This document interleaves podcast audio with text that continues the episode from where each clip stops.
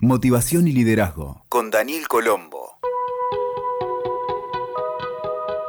Hola a todos, bienvenidos. Soy Daniel Colombo y este es nuestro espacio con temas de motivación y liderazgo. Hoy te quiero proponer conocer nueve reglas para que dejes de perder tiempo en las reuniones. Más del 40% del tiempo en las empresas se pierde en reuniones improductivas. Si esto se traduce a cifras, seguramente los financieros estarán más que preocupados en semejante despilfarro de plata y de energía. ¿Por qué sucede? Básicamente porque hay una tendencia a improvisar las reuniones y a no llevarlas de acuerdo con un orden que te permita hacerlas dinámicas y efectivas. Y para eso tenemos estas nueve reglas que son muy sencillas, parten muchas del sentido común, para que puedas armar reuniones efectivas y con todo éxito. Primero, las reuniones se planifican. Es necesario distribuir al menos tres días hábiles antes el temario, la agenda con la duración de inicio y finalización, las metas o formas de medir el resultado exitoso del encuentro. Y también invitar a las personas apropiadas. Segundo, Duración. En reuniones frecuentes recomiendo hacerlas en 30 o 40 minutos como máximo. Más allá de eso, se pierde el enfoque y la motivación. Tercero, organizar la reunión. Esto requiere de la reserva de la sala, contar con todos los elementos necesarios, incluido el café o el refrigerio, lo que va a evitar interrupciones o silencios cuando ingresa el personal que los puede estar asistiendo, comunicar la reunión adecuadamente, invitar solo a las personas que tienen que estar, enviar un recordatorio 24 horas hábiles antes, probar y prever todos los elementos técnicos, como por ejemplo una computadora, un proyector, o físicos, como la pizarra, marcadores para escribir que funcionen, papel en blanco o blocks de notas para cada participante, lapiceras. Estos detalles marcan la diferencia y ahorra tiempo. Cuarto punto que no le gusta a nadie, pero lo voy a decir igual, es celulares apagados. No estarán permitidas las interrupciones de móviles por ningún motivo. En muchas empresas,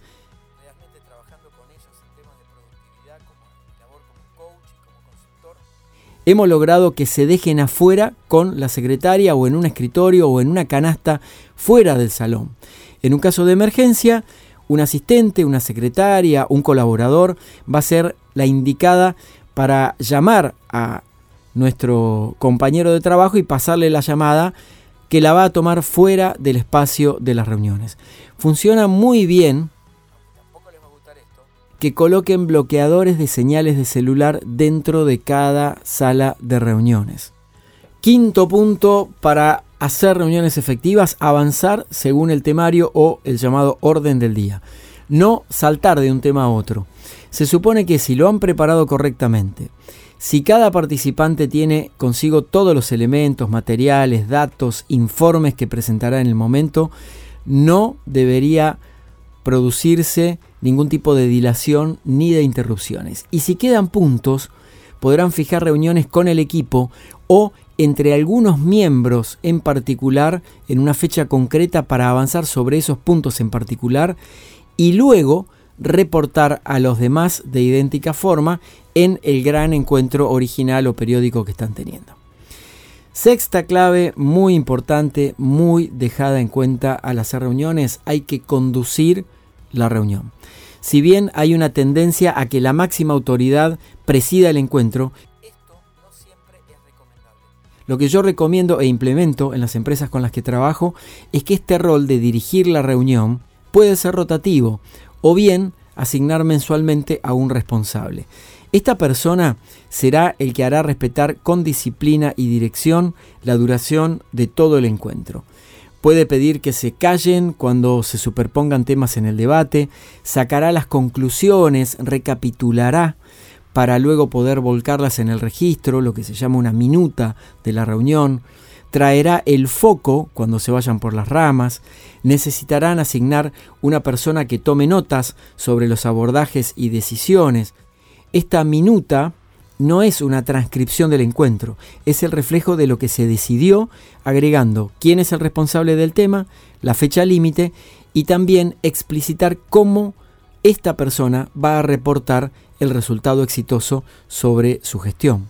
Una cosa que recomiendo aquí es que los que trabajen sobre servidores directamente tengan para todos los grupos de esa reunión una carpeta en el servidor solamente con acceso a ellos y las minutas, estos registros de la reunión, las van tipeando mientras van tomando las decisiones en la reunión. Quiere decir que ni bien finalizó el encuentro, ya guardan ese documento y automáticamente todo el mundo sabe que está en el servidor y a la vez recomiendo que se lo envíe en el momento por correo electrónico a todas las personas. Será entonces este coordinador, este facilitador de la reunión, el responsable de acotar las situaciones para que cada uno hable a su tiempo y que no se superpongan, que nadie se vaya por las ramas. Y hay una técnica y es que cuando alguien se va por las ramas, hay que decir muy claramente, esto es alguna convención que se puede hacer entre todos en la reunión, decir esta frase muy claramente.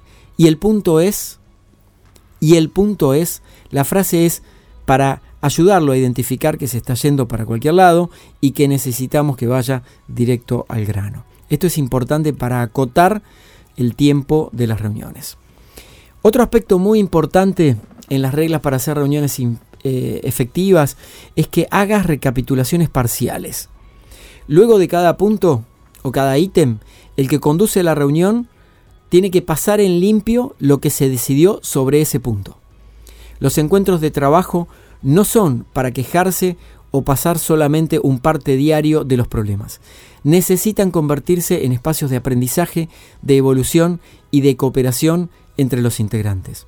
Te cuento un secreto, hace unos días estaba en la reunión de consorcio de mi edificio, que particularmente la habíamos convocado en mi, casa, y asumí yo este rol de conducir la reunión, que habitualmente duraba dos horas, y logramos que dure 40 minutos, habiendo decidido cinco temas que eran muy importantes y habiéndonos escuchado todos. Pero es muy importante hacer foco en los temas esenciales, por eso que el rol del coordinador es muy importante. Punto número 9 de estas reglas para hacer reuniones efectivas. Resumen antes de finalizar y máximo al día siguiente. El que preside el encuentro tiene que reforzar la síntesis del día. Va a reiterar los compromisos para que cada persona asuma su responsabilidad y va a ser el responsable de que le llegue ese registro, la minuta de la que hablábamos hace un momento, a todos los participantes. Te diría que si lo quieren hacer en forma de mail, tiene que llegar como máximo a las 24 horas hábiles siguientes. Si no, se pierde la energía conseguida en la reunión. Importante, colocar debajo que en caso de no recibir respuesta o feedback de cada persona en las siguientes 48 horas de, recibida la minuta, se va a considerar por aprobado el resumen y se da por hecho todo lo que está en ejecución según lo hablado con las responsabilidades que le quepan a los presentes. Como verás, esto que parece tan rígido, lo único que busca es ordenar un proceso que de por sí la mayoría de la gente hace completamente desordenado no hay un método, no hay un proceso. Entonces ayuda a la toma de decisiones, al eh, eh, optimizar los tiempos, a la claridad en la información y a tantas cosas más. Y sobre todo a no, a no perder tiempo de nuestras vidas y en el trabajo. Y el último punto es muy relevante, voy a detenerme en algo que te mencioné al comienzo, y es que hay que invitar solo a los que tienen que estar. Un error muy frecuente es convocar a personas que no tienen nada que ver con los temas que se van a tratar. Y esto también se paga caro en cualquier organización, ya que por abarcar mucho se dispersa la energía y se le quita tiempo productivo que debería aplicarse a otras tareas. En todo caso, si en la reunión se lo ha establecido, se puede copiar el resumen a la persona que no asistió, indicándole específicamente por qué le están mandando la minuta y qué se espera de su gestión personal. Pero también recordá que tener a tu personal y a la gente en la empresa o en tu emprendimiento o en tu negocio mucho tiempo en reuniones, es tiempo que se le quita a la operación en sí para estar ejecutando los procesos. Entonces siempre es importante invitar a las personas indispensables que tienen que estar presentes. Espero que te sirvan estas nueve reglas para hacer reuniones efectivas. Si querés, me podés contactar a través de WeToker o te metes en mi web danielcolombo.com y me mandás tus sugerencias y podemos conversar sobre este tema. Escuchaste Motivación y Liderazgo con Daniel Colombo. WeToker. Sumamos las partes.